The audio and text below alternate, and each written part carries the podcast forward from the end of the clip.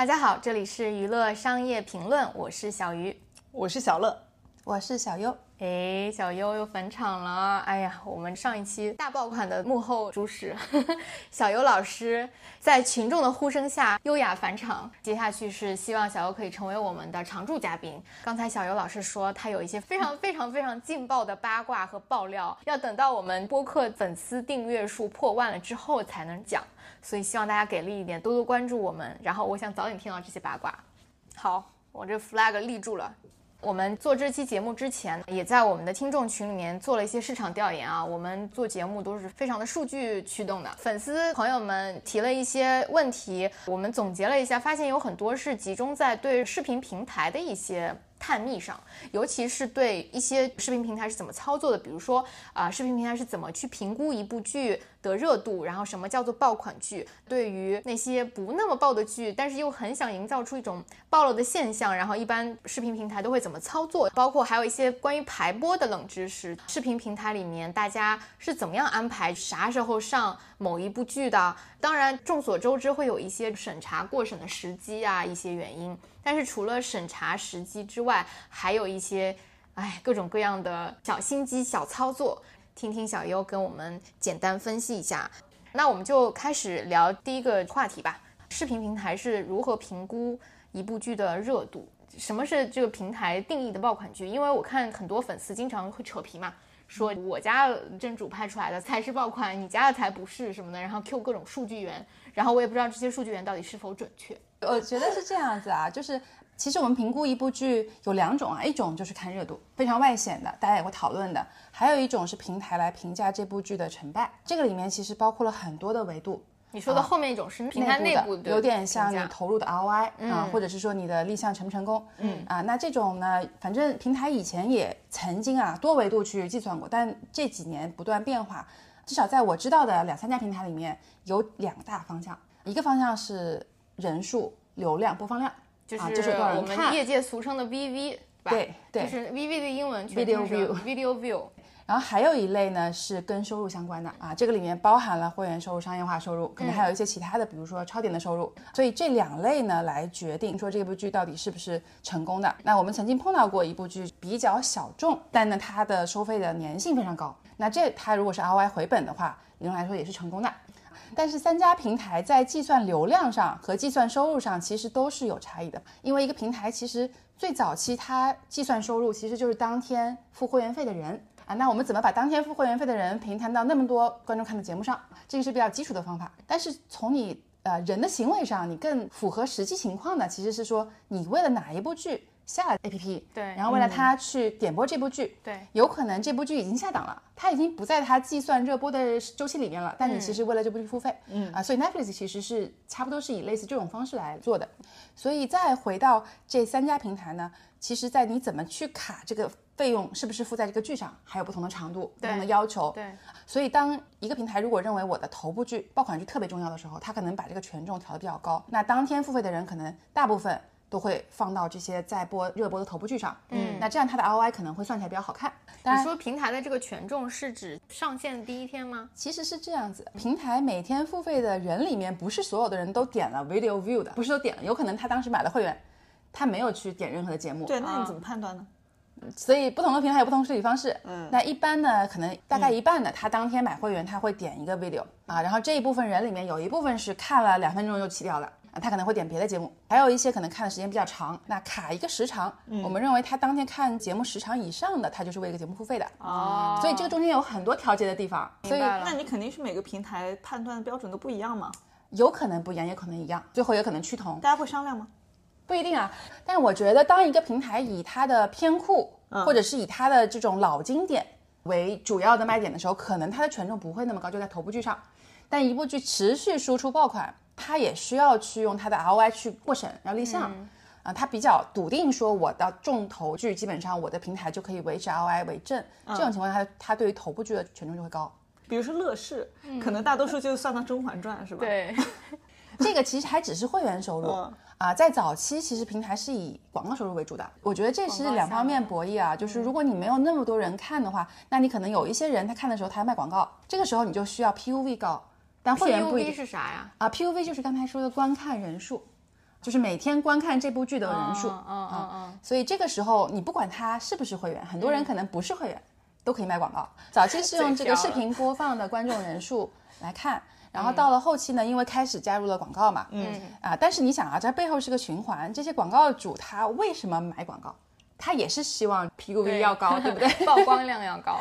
对，所以这个里面呢，其实平台就会去让一部剧看起来很火，然后去卖广告。但是反过来，广告多了，或者是它可能没有那么吸引人，那用户又少了，那广告主又会少。所以这个里面还是要去 balance。它的模式就是慢慢的从广告为主，变成了广告加会员。嗯，所以对于粉丝的一个启发就是说，如果我要想给我家正主做数据的话，第一个是要把钱攒在他那个剧上的时候去买买会员会员，然后第二个是买完之后要点这部剧，并且观看一定时长之后，对吗？对，但是粉丝啊，就是上期说了，占比很小嘛。哦，对对对，确实，主要还是路人。但是呢，粉丝是有帮助的。我们当时说一部剧头几天很重要，对为什么？因为粉丝多的话，它的播转率和它的会员转化率高，这两个指标高的话，平台就会认为这个剧的质量杠杠的，然后就他就会给他资源，资源会给他首页曝光，那他会引入更多的 PUV，更多的流量，让他快速的观众的人数累积。其实观众只要看过三集以上，后期的弃剧率是比较低的啊，它会有粘性。你一旦看上头了，大概率是会一直看到后面的。所以首页的这个曝光位资源是非常金贵。对，那听上去应该平台有很多制片人会抢得很凶啊，对这个首页资其源。其实这个里面是可能是跟大家认知不那么一致啊，嗯就大家可能觉得就是一个剧很爆，它大部分的观众都是从站外知道的。但是我们大概测算过啊，一部很火的剧，可能三到四成嗯是这种从站外拉进来的新的人，有五到六成的人。他可能刚开始点开这个 APP 是不知道想要看什么，就这一部分人其实是在剧里面占主要的大头的啊，所以在这种情况下才出现你刚才说的，就是首页其实非常重要。但其实现在头部的这三家爱优腾，其实他们的 DAU 囊括了绝大多数的中国会在网上看剧的这个人的人群了嘛，所以他们的首页的资源位就更加重要了。但我们其实也大概测算过整个中国的池子啊，就是可能也就几千万的人会真正深度去看一部剧。这些人里面一大部分他并不会持续看剧，他可能看一部剧，然后中间他就不看剧了，打游戏，对吧？或者是干别的事儿。但他可能又听到了，哎，有一部剧我感兴趣，他会再打开。嗯，这就是我刚才说的那部分站外网站内影的。所以很多人开始在抖音上要种草，在小红书上种草，啊这些平台也越来越重要。那平台对于一个播的不好的剧，也肯定是想要营造出一幅播的还不错的状态嘛。因为我之前有看过有一些第三方的数据啊，我看也有很多粉丝会 Q 到这些数据，说啊我家哥哥的剧怎么怎么样，啥啥数据排第一，弄了一张实际表，看上去很高级的样子，觉得好像他家真主非常的 有演技。对，这里面是不是有很多水分？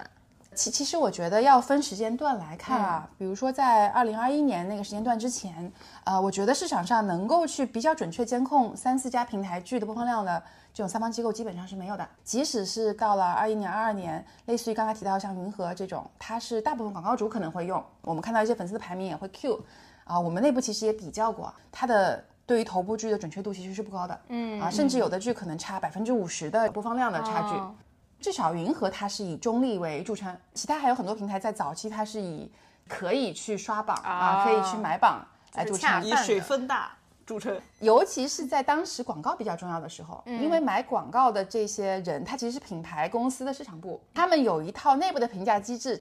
就当时我们跟内部市场的小姐姐说，引流啊做的很精准，他们说不用。因为我们的客户他们只看这个条数啊，那只要能刷上去就可以了。很多的时候的也不是资本花冤枉钱啊，它就是一个循环嗯啊，就是大家都在舞台上演同一出戏，对 不是赵不宣的剧。对，互相之间都心知肚明。如果有人把这个窗户纸给捅破的话，戏就演不下去了。所以就反正大家就是继续演呗。因为没有一个人开上帝视角知道你的数据对不对。对啊啊，在那种时候都特别容易浑水摸鱼。我就说啊，这种就叫皇帝的新衣，这就是为什么我们想撕掉皇帝新衣。好，今天撕撕撕掉一件，不错。我这是早期啊，刚才说到二一年之前啊，中间其实有一段时间，包括广电也下这种团队去拉通所有的平台去做这种数据，呃，云和啊，还有一些其他像灯塔啊这些，他们是以中立为著称，他们是很尽力、很努力的想要把他们去做准，但的确很难估，因为它估算的逻辑其实是你一个是你站内的自己的那个榜单的热度，还有就是你的弹幕啊、互动啊，所谓的这种播放量啊，但其实是一个监控的机制，它要准的话，势必要拿到内部的数据，所以中间有好几年，他就跟各个平台去搞啊，说哎，能不能把这几部数据给我，我作为标的，我去测算内部的模型。就经过了这样的一个过程，至少到去年、今年能看到有一两家平台相对来说它的准确度是提升了的。在这种情况下呢，三家平台自己也做了它的所谓的热度值，但是维度和量级都差挺多的。对，但是有换算标准，所以即使是内部的剧，他会很努力说我要把。第二周冲破万，嗯，就内部其实他也会打热搜也好啊，让演员去帮忙配合录一些扫楼啊，就是要冲这个值。所以扫楼到底有没有用啊？插一句，我一直以为扫楼就是业内的福利啊。我理解扫楼是一种便宜热搜的方式。如果是那些大流量，可能他会当天有关注度上到很高的榜单，那可能有一些转化。但是我们看大部分啊，不是那些顶流的那些艺人，他们扫楼基本上对于剧带量是很小的。现在几乎顶流都不出来扫楼了。其实现在扫楼的都是一些，不好意思啊，不好意思，因为是员工福利，员工福利。咳嗽一下，咳嗽一下。当年爱搭不离，之后高攀不起。就我曾经经过好几次啊，就扫楼的时候，我说哎呀，这个听也没听过啊，长得也不怎么样，我就不要去看了啊。然后没过半年，就真的是，哎，这个我我有话要说，我还曾经接过。张凌赫的奶茶呢？那个时候张凌赫完全是没有什么声音的，然后也也不是什么男主，就跟在其他的人后面进来。但是我跟他这样一对视，我就发现哇，这小伙子不错。天哪，这个我不要我被扣粉级啊！但是我觉得就是见过他真人，觉得他真的还蛮帅的。所以所以是内部员工的福利。对，所以还是所以其实对这个剧的本身没什么加成，多了一些话题度。对，刚才我讲的其实是以拉新观众的角度嘛，但是我们中间看到现在各种的互动方式变多了，有很多的什么明星直播，对吧？还有明星一同观剧，能看到有一些它其实还是能够让观众粘性，或者是观众可能刚开始都要弃剧了，尤其前几集嘛，很容易弃剧。哎，他又有一个梗上了热搜，觉得好有意思，然后点进去看，又接着追剧了，这种还是有的。所以其实。这个一部剧的成功，当然它本身内容是重要的，但是事后的这些内容运营啊，然后想梗啊，然后市场部的一些宣发还是很重要。售后是吗？所谓的售后，这个还不到售后。其实之前啊，就是上一期讲的文娱圈的财富密码，嗯，就那几个大的模式的售后是做的非常好的，嗯，它有一种延迟满足感，就有很多的层层的推波助澜，这个对于这些角色，对于这些。偶像的喜欢，嗯啊，它里面比如说搞演唱会，对吧？然后还有周边，还有转真人粉丝，然后各种磕 CP，这个里面其实有很多配套啊。现在一些平台，我看它也是漫改或者是一个小说，它也同时发布这些小说，还有这种啊文化导师讲古文化、古服饰。我觉得后面我们可以来聊一聊排播这件事情吧。我先给大家解释一下什么叫做排播啊。这个排播呢，就是视频平台内部专门有一个运营团队，他们其中的一个职责是要去负责我这个平台几号到几号，然后什么时间段上什么剧的嘛。这个排播还是有很多讲究的，因为呃，一个视频平台不仅有剧，还有综艺，还有一些其他的纪录片呀，其他的这些小的品类。剧里面呢，又会分 S 加 S、A 这种不同级别的剧，不同的级别下面还要再分不同的题材，比如说是甜宠类的啊，还是悬疑类的、啊、罪案类的。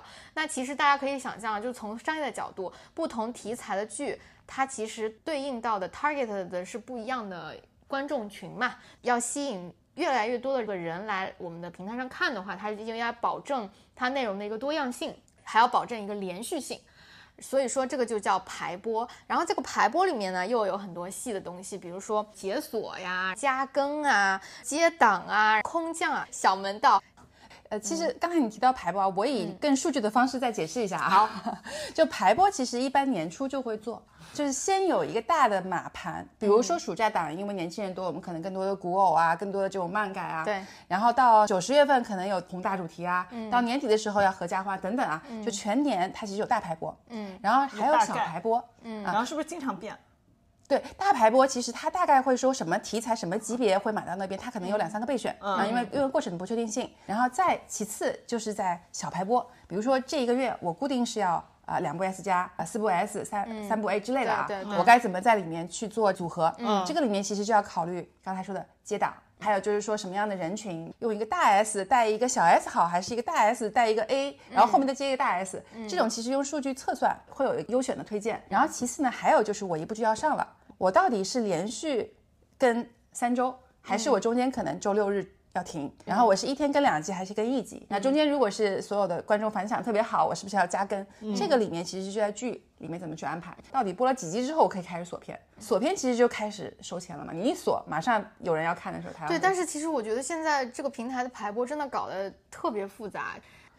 从平台的角度，就首先呢，它要维持水位，增加收入嘛。你刚才说要保证连续性啊，嗯，我这边其实有一个打破大家固有的想法啊，就是不一定连续就最赚钱。有的时候，比如说我刚开始是一部古偶剧，嗯我后面换一个题材是个男性剧，那古偶的这部分人走了，来的是新用户，他要买会员。但如果你连着是同样的一批人，他已经买了会员，但是还没有完结，他会看，但他免费看，他不会在新剧买，哦就不用再多付一个月的会员嘛。啊，对，所以你其实是要在可能一波人的出水期。在他快出水的时候，要再去接他感兴趣的话题。那其实就取决于前面那一步，他究竟能播多长时间嘛？如果说播正正正好好一个月，大家会员过期了，正好两个月，嗯，对啊，这个中间其实你就有很多操纵的方法嘛，比如说你。一天只更一集，你可以完全拉长它的排播。对啊，当然有的人可能认为我一天只播一集，是不是我的观众只会会少一半？很多人就没有耐心就不看。其实不会，所以就这是你们做过分析看，就是我们知道说，当它质量比较好，它可以把人黏住的情况下，用户的底线还是比较 对。哎，我想再问一下，弃剧率怎么算出来的？因为你刚才说大部分人三集之后就不太会弃了嘛。呃，或者是这个弃剧率又大幅度的下降了，可能第一集到第二集是弃剧率最高的啊，明白。所以你的弃剧率就是指他不再来看剧了。其实可以看，就他连续追，也可以说一段时间内这个人看到了第几集，他只看了第二集，他后面不看了，可以去这样看。哦，明白。但是甚至说第一集看过十分钟的弃剧的，都是一道坎儿。对，讲到弃剧率啊，就是这个指标，其实在早期平台并不是那么的关心啊，他们关心收入，关心水位。但是呢，近两年其实也增加了很多类似于这样的质量指标。至少我知道的，像腾讯啊、优酷啊，都会有质量指标去反馈给导演或者是制片方。嗯啊，当然还没有去约束啊，因为毕竟还是买方市场嘛。制片方可以拍很多集，因为它是按集去卖的嘛。啊，我可以很认真的卡每一个镜头，这个镜头质量不好我去控，但是我也可以不控，也可以反正平台付了我钱，就是按集付的。那我怎么去考核他到底是不是认认真真把每个镜头？对，完播率其实是一个，不好意思，完播率其实是一个质量指标。腾讯其实用很类似于这个专辑完播率的概念去考核它的质量。短视频跟长视频很不一样，短视频你很容易看完，嗯，但长视频因为它中间还要隔天，然后还有各种情节，它还有副 CP 的切换。之前我们看过一部剧啊，基本上大家在副 CPU 就会快进。那这种就明显是导演可能在编剧的时候选了不恰当的桥段，或者是有一些注水的情节。经常可能会出现那种空降的剧啊，这种那会打乱整个排播吧。大部分的情况可能是一部可能引起很大反响的大题材，或者是里面有一些有争议的流量，或者是这个题材比较敏感啊。比如说当时我们谈到的这个单改剧，空降的原因是可能这个剧还没播，但是有人知道它要上了，就会上个走。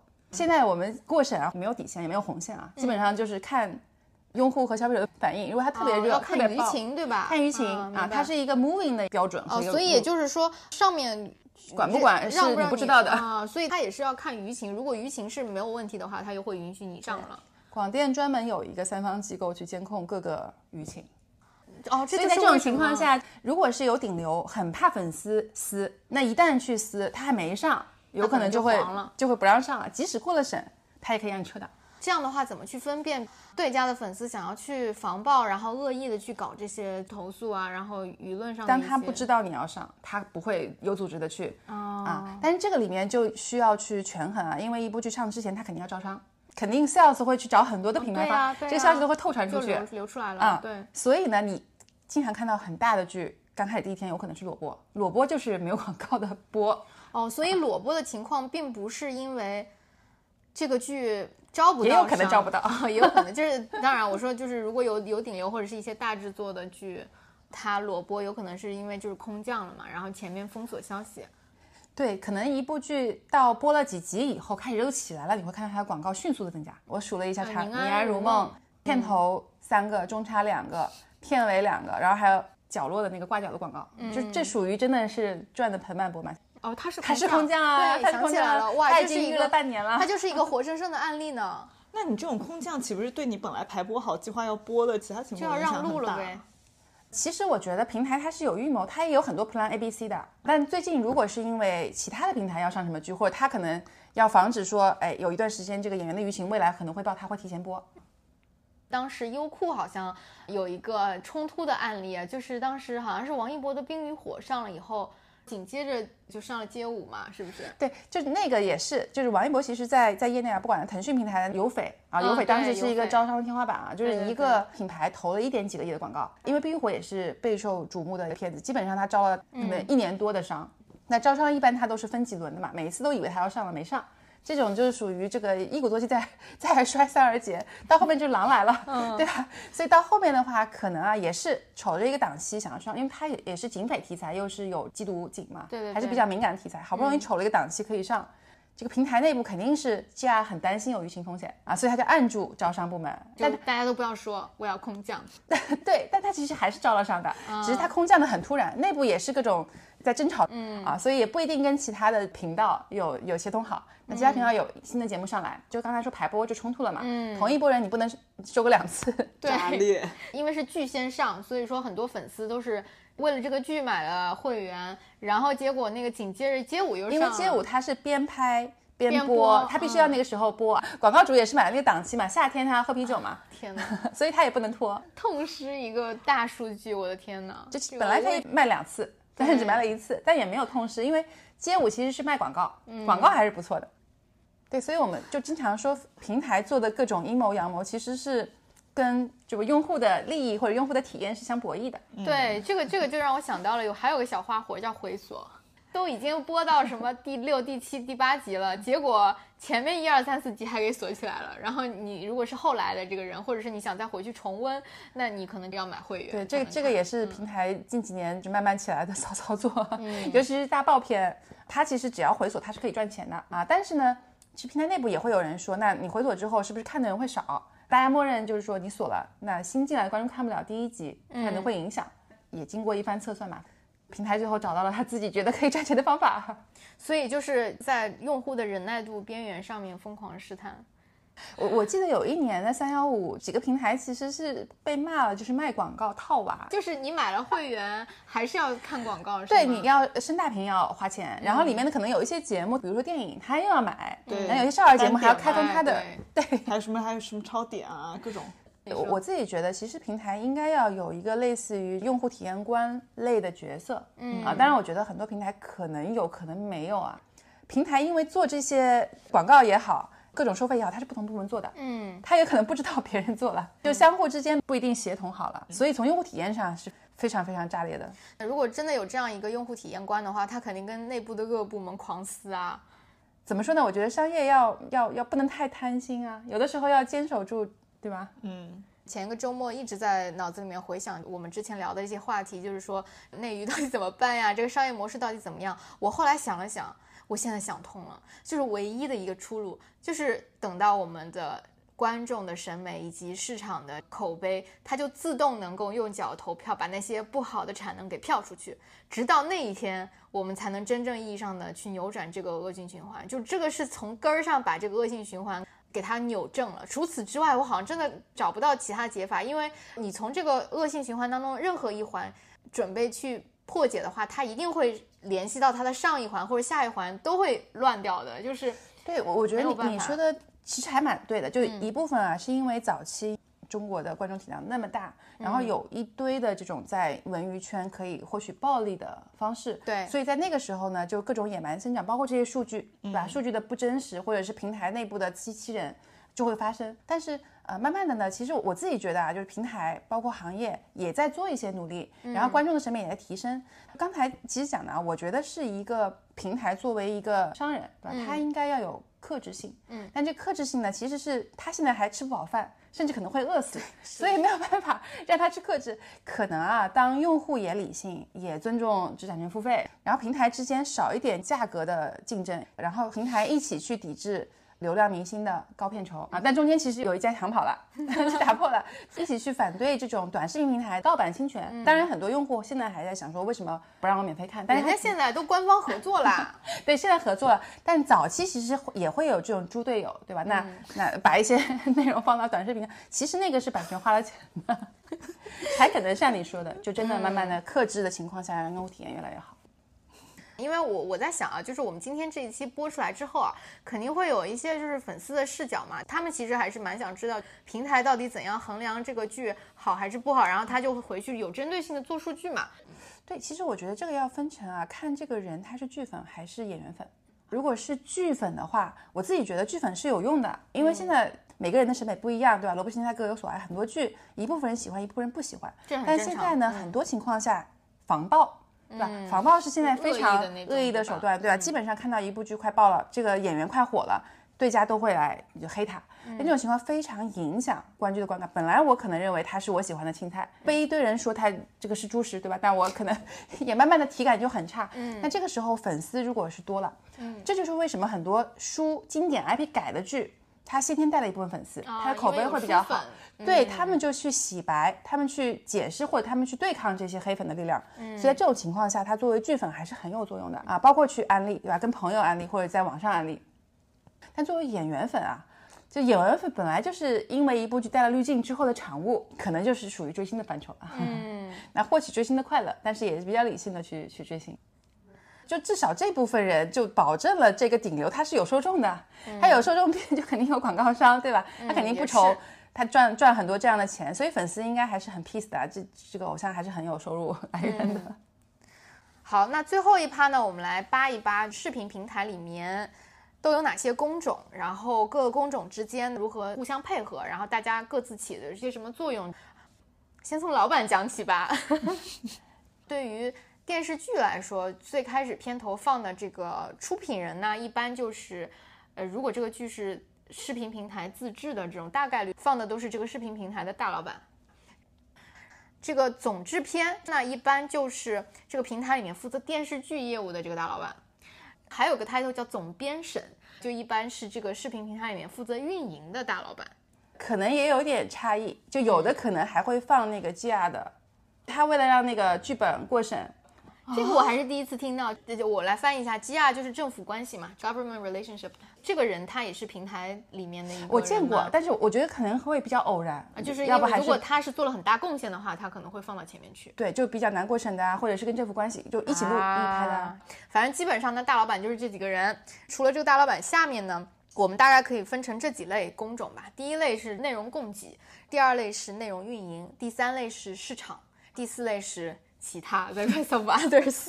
那我们先来讲一讲第一类吧，就是内容供给。内容供给呢，其实要分平台和制片公司的这个合作模式啦。然后不同的合作模式其实是不同的团队去负责的。就如果是自制的话，就像你刚刚说的啊，可能就平台自己是养了一个工作室，然后工作室的这个老大以及他相关的这些制片人啊在里面。但如果是版权的话，可能平台的那个制片人更多的像一个项目经理项目经理，对吧？或者是一个买方，对，啊我们之前聊过，在节目里。基本上就是三种合作模式嘛，就是定制、自制和版权采购。这个自制和版权采购都好理解啊，这个定制。感觉是比较有特色的一个方式，其实就是平台提前去跟制片方说好，说，哎，这个剧你拍拍好了之后拿到我平台上播。对，我觉得中间可能有一些相当于把一些工种外包了，比如说整个的制片啊、对或者什么，但是还是他自己手握 IP 或者他手握这个过程，对吧？对于这种情况来说，基本上就是片头字幕里面的，比如说对于这种定制剧来说，片头字幕里面就会出现两拨人，制片公司的老板也在上面，平台的人和老板也都会在上面嘛。但是其实我看很多版权采购也都是两边的呃名字都会数上去的。反正我觉得有个趋势吧，以前呢基本上就是大老板的名字，然后再加上这种演员导演的名字，但现在就是基本上很多的名字。大家都想要署名。内容供给这一侧呢，基本上有这么几类工种啊。第一类就是制片人，然后制片人呢又可以细分成两小类，一类是纯平台制片人。比较偏项目经理 PM 的，另外一种呢就是内容制片人嘛，就有点像以前从制片公司一直做这种现场把控、内容把控的，现在也有一些这样的人跳到平台里面来。嗯然后呢，除了制片人之外，第二类就是对于版权采购的这一类，他需要有项目经理去对接嘛，这种人就叫内容采购。之前那一期的橘子酱就就是这个内容工种嘛，只不过他买的是、他是站在海外的平台买中国的剧。然后第三类呢，script doctor 就是剧本医生。我不知道，就是剧本 医生这个团队他放在哪里？有些团队是放在制片，嗯，然后有些团队是放在运营。剧本医生他其实是要给这个内容挑刺儿嘛，所以他更需要站在一个中立的视角。以及他这个岗位之间，可能有一些人也是身兼多职吧。就我就想到我认识的一个在 B 站做执行制片的一个朋友，嗯，他就是兼了这个 script doctor 的角色。嗯就他最近在看一些剧本，因为他们是做一个行业剧，他也得去找那个行业里面的人去打电话聊，然后去看他这个剧情是不是合理啊，各方面设定是不是合理啊，等等。反正我认识的这个 script doctor 呢，就基本上很多人都是那种编剧系出身啊，然后或者是那种编辑之类的。好，那讲完内容供给，然后我们可以讲讲内容运营吧。我的认知啊，它主要有几个工作职责。第一个就是去做内容的评估，然后第二个就是做内容的排播，就是我们刚才讲的。第三个是掌握一些站内的宣发资源，就比如说我们刚才聊到的那个首页宣传位，我们有的时候会看到一些大剧上的时候，平台会有专门的那个 tab，这个剧的主题的页面或者这个综艺的主题的页面，所以运营的工作感觉是比较数据驱动的一个工作。我觉得也有一部分经验驱动。比如说，我举个例子啊，一个新剧上线，打开 APP，跳出来八块都是这个剧，啊，看过吧就是现在的宁安如梦吗？对，或者是弹窗弹一个是这个剧。如果从数据的角度来看，这种八块其实是降效的，嗯啊，它并不一定会带来真正追剧或者付费的用户，它更多的是相当于市场宣传的资源啊，就给你造势，但反而它是占用了其他的正常播的什么综艺啊、什么一些动画片啊那些资源啊，所以整个平台其实降效的啊，但是。啊，从运营的角度呢，他可能要完成，对吧？这部剧要让广告主看起来觉得热闹啊，然后观众觉得它很爆，嗯啊等等多角度去考虑。对，所以其实站内的资源，尤其是首页资源是非常紧缺的。那各个频道的运营就会在里面大撕，不只是频道之间，甚至是说一个一个频道的不同节目之间，啊，对吧？不同的档期，大家都是抢最热档期，大家都不喜欢最冷的档期。嗯，所以呢，频道的运营也是运营，然后首页的运营也是运营，然后大家就是整个运营团队内部也会有一些撕扯和撕成一团，对，撕成一团。他们不仅内部撕啊，然后产品要撕吧，然后市场也会要配合什么的。反正我认识的这些运营团队的人都是很忙、很忙、很忙。我自己觉得啊，嗯就是一旦大家很多人吵架的时候，就需要数据来做一个公平方来判断、嗯啊。但是呢，说实话，刚才讲有的时候也有很无力的地方啊，比如说首页。首页其实怎么样让用户的体验最好？应该是给用户推个性化的东西，对，千人千面，然后千人千面，同时呢，你的内容要多样化。但是反过来呢，你站在平台角度，或者是某个频道运营角度，它可能它的目标是要把一个剧的收入做到最大化对，啊，或者说他把一类人的价值榨干啊，所以对，所以你好，资本家嘴脸哦。我我其实站在数据方想要去对抗这个势力的哈，嗯所以呢，当平台它效率讲到极致的时候，或者是它把播转率最高的那部剧推给所有的人，即使是不喜欢它推推到一定量，它还会转化。嗯，这种情况下，对于平台来说，它收入是最大化的，但是也不一定就是体验最好。很多的人就看到了很多他不喜欢的啊，或者他喜欢的东西可能就被挤到很。那其实作为数据，就是你们要去做这个数据分析的这个战略团队也好，或者说数据科学家团队也好，其实内心是不是也很撕扯啊？因为有的时候你对你的雇主负责嘛，为雇主去赚尽量多的钱，但另外一方面会自己作为用户的角度就觉得说这样是不是给大家体验不好啊？其实我我觉得呢，你就是怎么去与内心的这种纠结对抗呢？我我从来不纠结，我我我是会想办法。就第一呢，它不是仅是就事论述，嗯啊，更多其实是设计一个机制，对吧？或者是把一个更高的、更站在平台视角，同时兼顾用户体验的一个指标，让大家都 buy in。所以有的时候还要讲清楚它的利弊，或者短期和长期的关系。那如果只看当天，只看那一部剧，可能它效果最好，但你要把其他的指标放出来，可能不一定。还是可以推动一些人去产生共识，但是就像我刚刚说的，慢慢就是慢慢演进。你怎么就离开这个行业了呢？我觉得这个行业太需要你了。我跟你说，像你这样的人才，就是在这个平台里这面段卡掉吧。多多益善。我真的跟你说，就是有很不多会卡掉的，不会卡掉的 掉，就因为因为很多平台里面的人，真的他不是数据驱动的，他大部分都是经验驱动的，或者是他数据也有，但是很浅，或者是说他也不相信，就是甚至说老板层面。他的脑子都不不是很清楚的，他都没有办法就按照这个，所以我就说像你这样的人才应该多多益善呢。反正当时啊，我们是做了一些事情。做完这件事情之后，其实是让很多很小的示威的一些小频道，嗯甚至是说当时豆瓣分很高，但是基本上没什么人看的节目，慢慢的浮现出来了。慢慢的还是能影响到一些事情。确实，像这种小频道的运营，在这个团队里面是也是人微言轻，在很多撕扯当中都败下阵来的，所以更加得不到好的资源曝光了。但是其实从平台的角度，他会觉得，那如果像纪录片这种没有办法赚钱，然后就算我给你好的曝光位，你赚的钱还是不够多嘛。其实跟做商品运营一样啊，就是不同的定位嘛，有的是做口碑，有的是引流，有的是赚钱。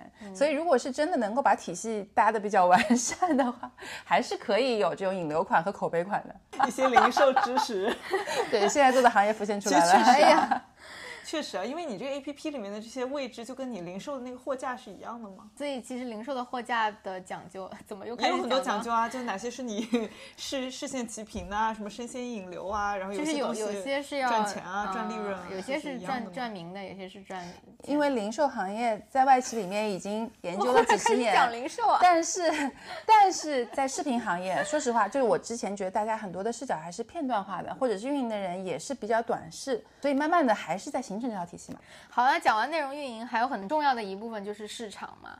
如果我们说内容运营它掌握的是站内的宣发资源的话，那市场掌握的就是站外的宣发资源。这个市场呢，要跟内容运营的就，尤其是这个频道运营对应的这个剧的或者综艺的这个项目组的人紧密的去结合，因为这些具体的这个运营团队，他会提前看片。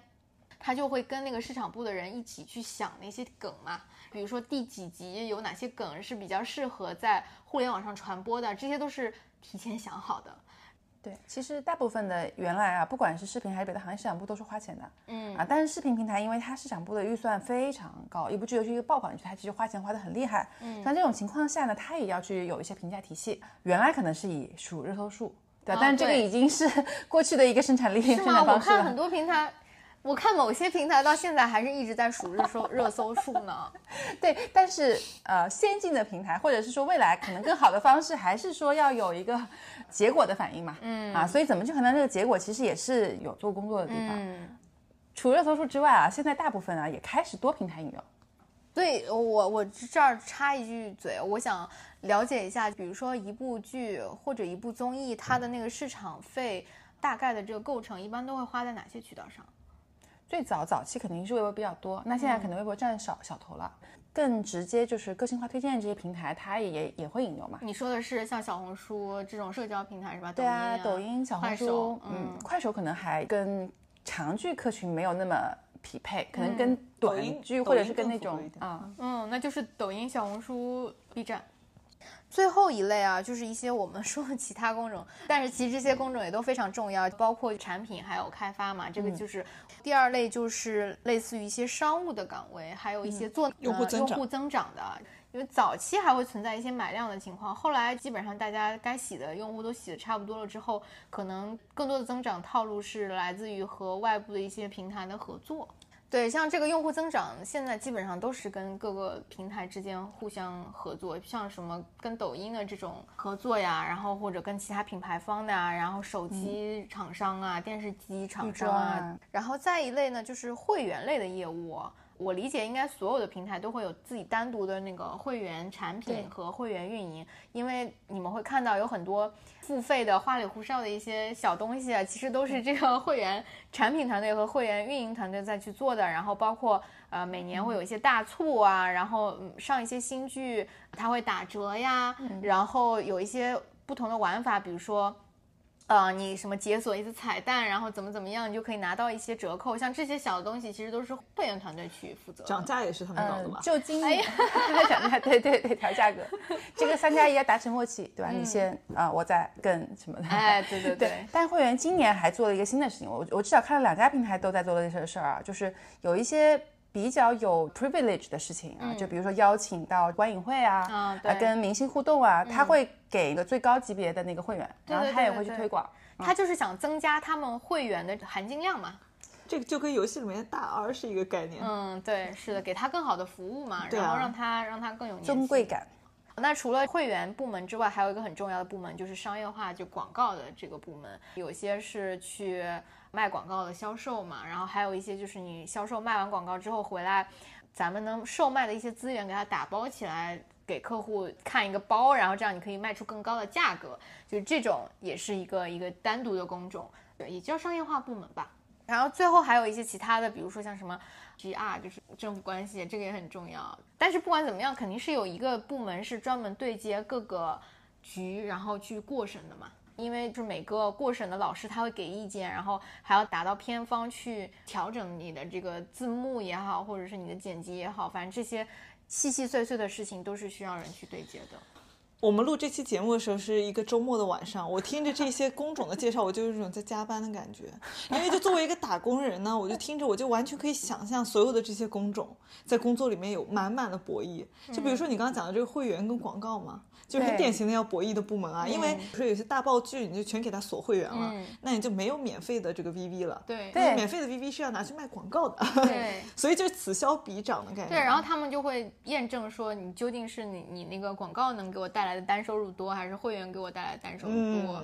哎，这个就很复杂。所以之前我甚至碰到过，只有一些大爆款综艺，其实你卖一点会员，晚一天播。不太会影响广告，但是呢，广告是不会让会员去做的，因为感觉这个广告主会不高兴啊，就类似像这种，其实算过不影响，但依然就是说服不了。但是呢，其实你顺着这个思路去想，很多广告主他也很草台班子啊，所以这一切都是一个草台班子的虚幻泡影啊，你不觉得吗？其实各行各业都是了啊，当然是啦。其实我我刚才是跳开这个平台的各种分工，我在想一个事儿啊，嗯，就一个作品，现在我觉得最大的问题是它的执行其实并不一定有它那个大脑的整个的协调的思路。你说的他的大脑是指什么？是指其实，在好莱坞可能就是一个编剧啊，或者是制片人，因为我前两天给他们转了一个文章，是日本的那个漫画家嘛，啊，当时是那个 Clam 啊，他其实就四个人，然后有一个人设计这个故事，剩下人主笔，他可以把他的故事做的。就完全按照他们的想法呈现出来，小团队的优势呗。对，小团队优势。但是反过来，我们当时想杨想做制片人制，但是到这边其实很多的时候，各个部门的分工它都会有各自的局限。比如说 GR，他会要求这个编剧把一些稍微有点敏感的东西全部删掉，对吧？然后其他的部门也不一定啊，就拍摄可能要赶进度，对吧？那为了档期赶进度，制片方啊或者是演员又要去博弈，所以这中间有很多很多不协调的地方，包括最后的过程到平台。啊，你的时间跟你最好的档期跟你的观众其实也不一定能完全匹配。就这种情况下，它其实是从你最初的一个创意、一个剧本或者一个 IP，到最后呈现出来，可能早就，对吧？就完全面目全非了。我觉得会来从事这个行业，不管你做的是什么工种，很多都是对这个行业还是有兴趣和热情的。嗯，包括甚至我之前听人家说说甲方里面，因为我们都是乙方的人啊，所以就很多人就想象说，哦，甲方里面的人可能他们就是非常官僚啊，然后不懂内容啊，这那。但其实我们也有所耳闻，说其实甲方这个部门里面也有很多人是很懂内容的，他们也知道说现在行业存在哪些问题，然后观众是不满意的等等，怎么就？到最后这个，所以我就说嘛，所以我就说，这其实所有的一切就是一个巨大的机器，你这个机器已经转起来了，你很难通过 fix 其中一个零件，让这整个机器完全改变它的运行方法，然后朝着另外一个完全不一样的方法去滚。我觉得这个几乎是不太可能。所以说，这就是我周末想通的这个原因，就是。你唯一的能做的事情就是让这个机器按照它现有的方式继续滚下去，但是直到它滚不下去了。啊，我倒觉得这个应该不会出现，因为我觉得人类的本性就是需要好故事的，而且是需要自己本民族去讲述自己本民族的故事，所以我依然相信这个机器一定会一直滚下去，而且这个用户的需求、观众的需求也一定会在那里。所以我的理论就是说，你要解决这件事情，让这件变好，只能慢慢等我们的这个观众的。审美能够用到这个机器自己的机制来把那些坏的东西给它票出去，给它淘汰出去，只有这样才能倒逼倒逼行业。但是这个就是需要非常非常漫长的时间，而且这个是和整个国家的政治、经济、文化水平的提升是完全分不开的。所以这件事情就是。没有办法着急。我告诉你，我一句话给你总结你刚刚说的所有这些，叫边开飞机边修飞机。我刚才想说边开车边换轮子，还跟前面一样的，是是是，就是这样。之前听了我们节目的有有一些就是小朋友啊，他们在找工作或者是在学这种相关的行业，听了之后就会在听友群里面或者是给我们的微信号私聊的时候，都会讲说，哎呀，我对这个行业很感兴趣什么的。所以说在这里不是劝退，就是想希望说大家如果真的对这个行业感兴趣的话，你想入行，你要真的考虑好这个边修飞机边开飞机，这个边 开车边换轮胎的过程是非常漫长的。你要想想，你愿不愿意把你自己接下去的职业生涯压在这件事情上面？而且这件事情上面，我们是不知道它要修到哪年呢，只知道它会是一个很长的时间，但是不知道是五年还是十年还是二十年。而且这个事情也不是说你就是一腔热血，然后为了梦想你就来了，因为这个行业里面也会存在这样那样的问题。这个以后 等我们粉丝过万的时候，你再仔细说啊。对，我想的是说，要是有一个人特别牛，他还可以自带资本，你然后过来你的，对吧？然后他审美又很好，他可以把他脑子里面想的要东西完输出你的全呈现。世世界首富理论，你这个太完美主义了。现在已经有很多的这个零零后的这种带资进组的小花，当然已经成为我们比较认可的演员的也有啊。你上次就表达这个观点，我们听众已经在评论区反驳了 你。好了好了，跟这个粉丝还有明星相关的更加劲爆的事情，就等到破万了再说吧。我觉得也指日可待了啊，努力一下。我觉得下个月下个月好吧。你现在是很会设置钩子的。好，那我们今天就聊到这儿。那我们就等待小优的第三次返场，反正你也是常驻了，是我们的老朋友了。对，希望第三次你们就破万了。好好，一定的，一定的，我 flag 已经立到这儿了。好，那今天就聊到这里吧，拜拜。拜拜。拜拜。